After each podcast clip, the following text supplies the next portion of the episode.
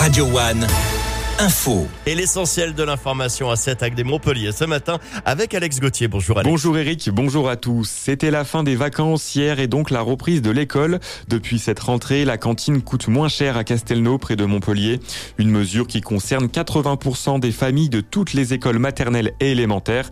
Le repas coûte désormais 1,50€ pour les parents les plus modestes contre 2,20€ auparavant.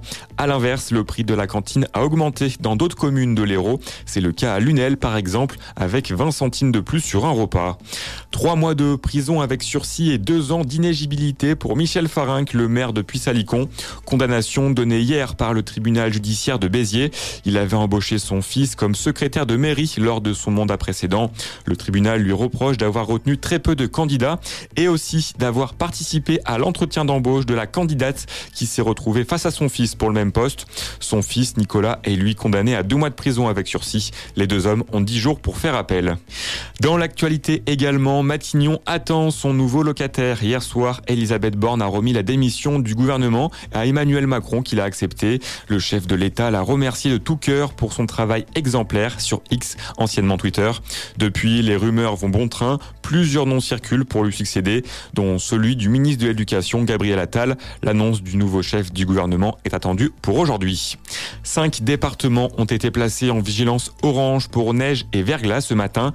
L'Essonne, les Yvelines, l'Eure, le Calvados et l'Orne. Les quantités de neige tombées sont supérieures à ce qui était attendu, indique Météo France dans son bulletin. À noter également que la vigilance pour le risque de crue est toujours en vigueur dans le Nord et dans le Pas-de-Calais. Et pour terminer en football, Montpellier connaît le nom de son adversaire pour les 16e de finale de la Coupe de France. Ouais. Le MHSC ira défier Felny-Aulnois, club de National 2, situé dans le nord de la France. Un long déplacement attend donc les joueurs de Michel Derzakarian. Au tour précédent, Montpellier avait éliminé Amiens. Le match face à Felny-Aulnois se jouera le week-end du 20 et 21 janvier. Bonne journée sur Radio One. Ouais, mais attention parce que les, les Feigniers au là, je sais plus comment on dit, euh, ils se sont tapés quand même un club de Ligue 2, hein, au 32e de finale. Et puis comme le MHSC, des fois, ils sont capables du pire, c'est pas gagné. Merci beaucoup. Prochain point avec l'information locale, ça sera dans une heure.